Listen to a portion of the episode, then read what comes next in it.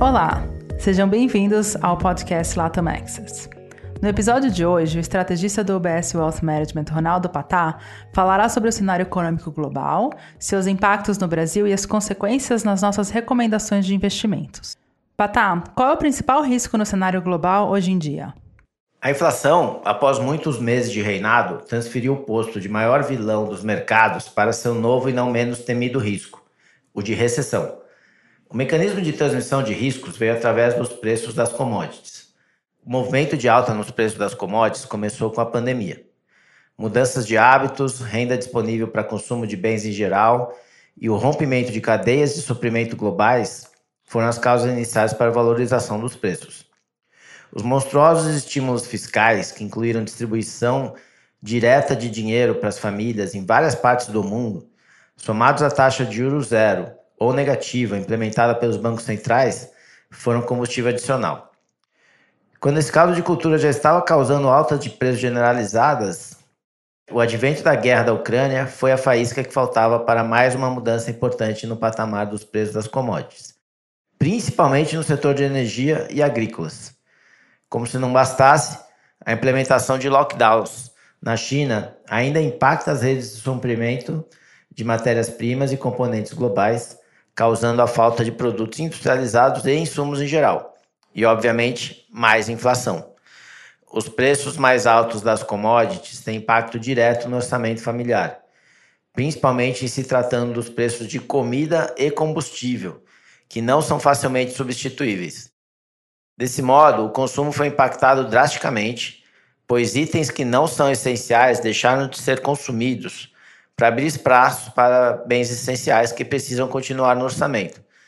A queda no consumo, por sua vez, diminui a demanda por matérias-primas, enquanto a oferta se mantém estável.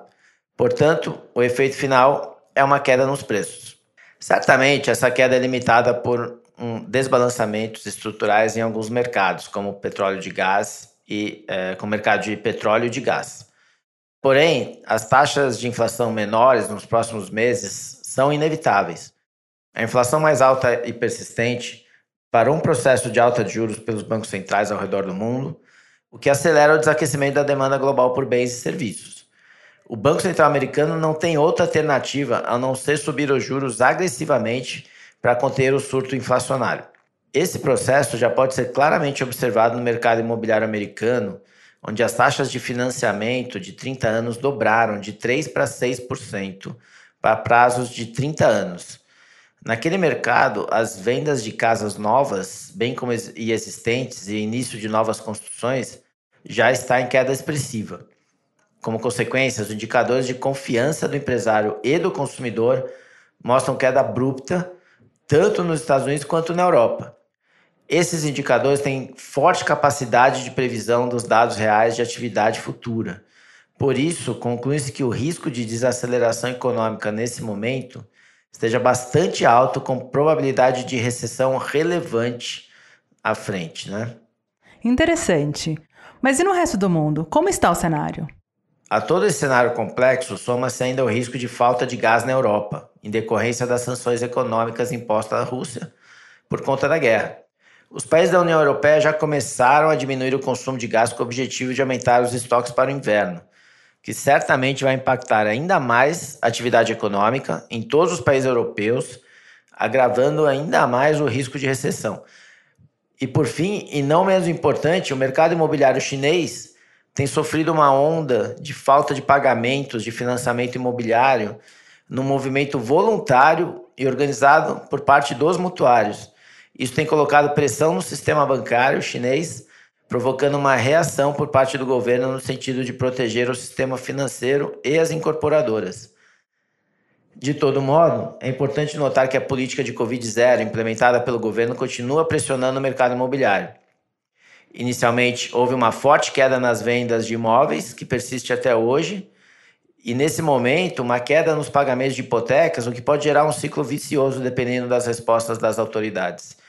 Como não existe uma perspectiva de reversão dessa política que provoca lockdowns pelo país enquanto as novas variantes do vírus se espalham, o risco de um crescimento muito baixo para padrões chineses tem aumentado na margem. Nós esperamos um crescimento de apenas 3% para a China esse ano, o que pode não ser suficiente para manter as taxas de desemprego atuais.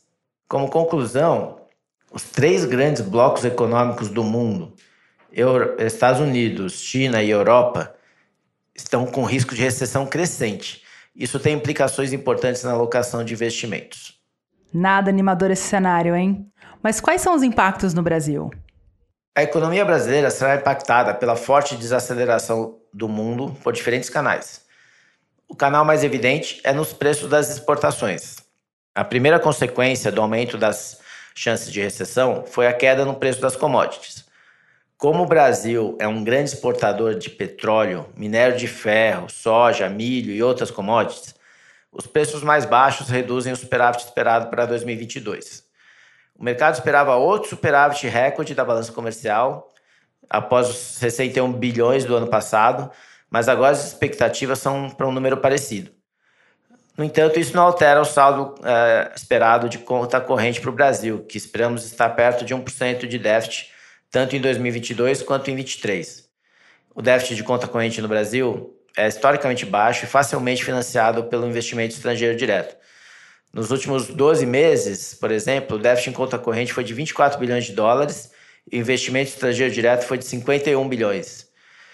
Olhando para frente, vemos o Brasil e o México, por exemplo, como os maiores beneficiários na América Latina da nova tendência de nearshoring e friendshoring, que é fazer comércio com países mais próximos e amigos, que foi desencadeada pelos últimos desenvolvimentos da, na arena de geopolítica global. Isso poderia melhorar ainda mais as perspectivas futuras de investimento estrangeiro direto eh, no Brasil. Os preços das commodities são um efeito, mas a quantidade de exportação também podem ser afetadas negativamente pelo menor crescimento global.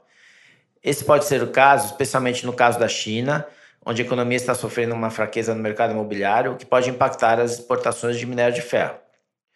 Como consequência da guerra da Ucrânia, né, o Brasil vem exportando menos petróleo para países da Ásia, já que o petróleo russo está ganhando preferência por preços mais baixos.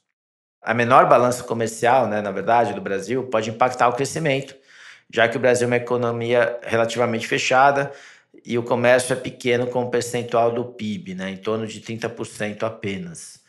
A outra consequência foi o custo da dívida dos títulos soberanos e de empresas brasileiras.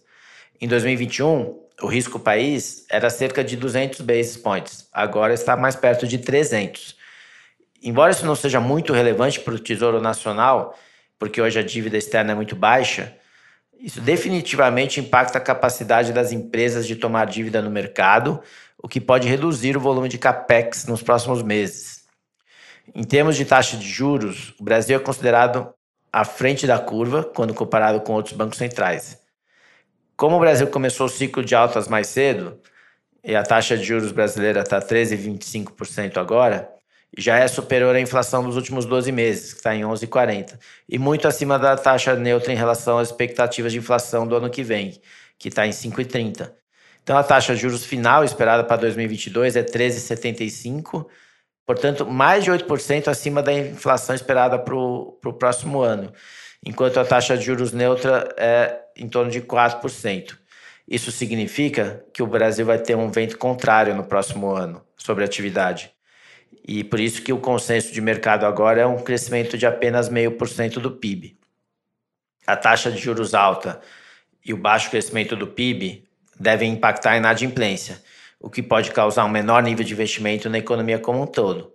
Entretanto, no Brasil, a gente vai ter um governo novo, é, começando em janeiro de 2023.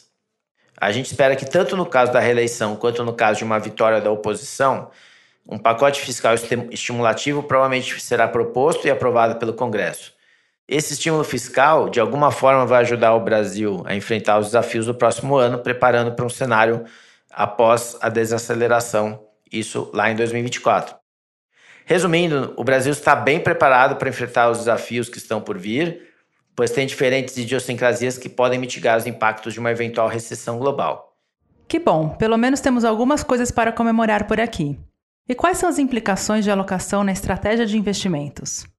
Enquanto o principal risco para os mercados era na inflação, os mercados de renda fixa em geral poderiam ser considerados os de maior risco, principalmente durante o processo de alta de juros. Isso acontece principalmente com qualquer título que tenha a, a, parte da remuneração pré-fixada, como é o caso dos títulos pré-fixados e dos indexados à inflação. Enquanto os bancos centrais buscam a taxa de juros que vai conseguir segurar a inflação e a expectativa de inflação, esses títulos tendem a permanecer voláteis e com grande potencial de desvalorização. Isso tem acontecido no Brasil desde março de 2021, quando o Banco Central iniciou o processo de alta de juros, que continua até hoje. Acreditamos que o ciclo de alta de juros por parte do BC brasileiro está próximo do fim. Por isso, esperamos que essas duas classes de ativos ofereçam uma oportunidade de alocação acima do neutro em algum momento no futuro próximo. Nesse momento, a inflação esperada para 2022 caiu de 9% para 7% graças às quedas nos preços da gasolina, ocasionada pelos cortes de impostos aprovados pelo Congresso. Entretanto, a expectativa de inflação para 2023 continua subindo, tanto pelo risco de aumento de impostos quanto pela piora fiscal esperada para o próximo governo. Isso tem deixado os títulos pré-fixados e indexados à inflação, principalmente de vencimento mais longo, sob pressão, a gente continua acreditando que a melhor classe de ativos dentro da renda fixa seja os títulos pós-fixados nesse momento. Esse cenário tende a perdurar por mais tempo, uma vez que esperamos que o Banco Central possa vir a cortar as taxas de juros só lá no segundo semestre de 2023. O risco de recessão global em alta desfavorece o investimento em ativos de risco, como renda variável e fundos imobiliários. A perspectiva de retorno da bolsa nesse momento está bastante atrelada à performance das bolsas globais, por conta da falta de gatilhos domésticos como reformas estruturais nesse momento. Acreditamos que as bolsas globais têm é, é, tido uma performance razoável né, recentemente, graças aos resultados que têm batido as expectativas dos analistas na maioria. Entretanto, né, no atual patamar de preços, vemos os riscos como assimétricos. Caso uma recessão venha acontecer, o potencial de baixa seria maior do que o potencial de alta se ela não vier a acontecer. Então, cabe repetir nosso entendimento de que os preços das ações estão muito baixos nesse momento. Uma mudança no humor internacional pode provocar uma forte correção nos preços. Desse modo, nós mantemos a renda variável como neutra nesse momento. Com relação aos ativos globais, o cenário descrito acima nos impede de ter uma visão mais otimista nesse momento. Portanto, mantemos nossa recomendação de abaixo do neutro. Contribui para isso também o fato de acreditarmos que a moeda brasileira parece estar excessivamente depreciada em relação ao dólar. Isso aconteceu em decorrência de uma fuga para ativos seguros que ocorreu ao longo do mês de julho, e o dólar americano costuma ser o principal porto seguro nesses momentos. Nosso preço justo para a paridade real versus dólar permanece em 5,0 para os próximos quatro trimestres. Já os fundos multimercados têm tido uma excelente performance esse ano. Eles têm apoiado os portfólios nesse ambiente de muitas incertezas. Continuamos recomendando ter uma alocação importante nessa classe de ativos. Mantemos também nossa recomendação de diversificação em fundos imobiliários, que estão com retornos de dividendos bastante atraente, bem como nos mercados alternativos. Em suma, esse é um momento onde praticamente todas as classes de ativos oferecem boas oportunidades. Todavia, ressaltamos a importância de se manter o portfólio diversificado, com viés mais defensivo e orientado para a renda fixa. As oportunidades nos ativos de risco não podem ser desprezadas, pois elas tendem a desaparecer rápido quando as nuvens no horizonte começarem a se dissipar. Grandes oportunidades pela frente. Obrigada, Patá. Não esqueçam de assinar o nosso podcast Latam Access no Spotify e na Apple Podcast, onde vocês podem ouvir nossos outros episódios. Os comentários do UBS Chief Investment Office são preparados e publicados pelo Global Wealth Management do UBS AG ou uma de suas afiliadas UBS. Este material não tem relação com os objetivos específicos de investimento, situação financeira ou necessidades particulares de qualquer destinatário específico e é publicado apenas para fins informativos. O conteúdo não é e não deve ser considerado como um relatório de análise de valores mobiliários. Como uma empresa que presta serviços de gestão de patrimônio para clientes globalmente, o BSAG e suas diferentes subsidiárias oferecem serviços de consultoria de investimento e serviços de corretagem. Os serviços de consultoria de investimento e serviços de corretagem são separados e distintos, diferem de forma material e são regidos por leis e arranjos separados. Nada neste podcast se destina a ser e não deve ser considerado como qualquer forma de solicitação ou promoção. Nem todos os serviços ou produtos estão disponíveis para os clientes em todas as jurisdições. Nos Estados Unidos, o UBS Financial Services Inc. é uma subsidiária do UBS AG e membro da FINRA SIPC. Para mais informações, visite nosso site em ubs.com/workingwithus. Para obter a informação legal completa aplicável aos comentários independentes produzido pelo UBS, visite nosso site em ubs.com/cio-disclaimer.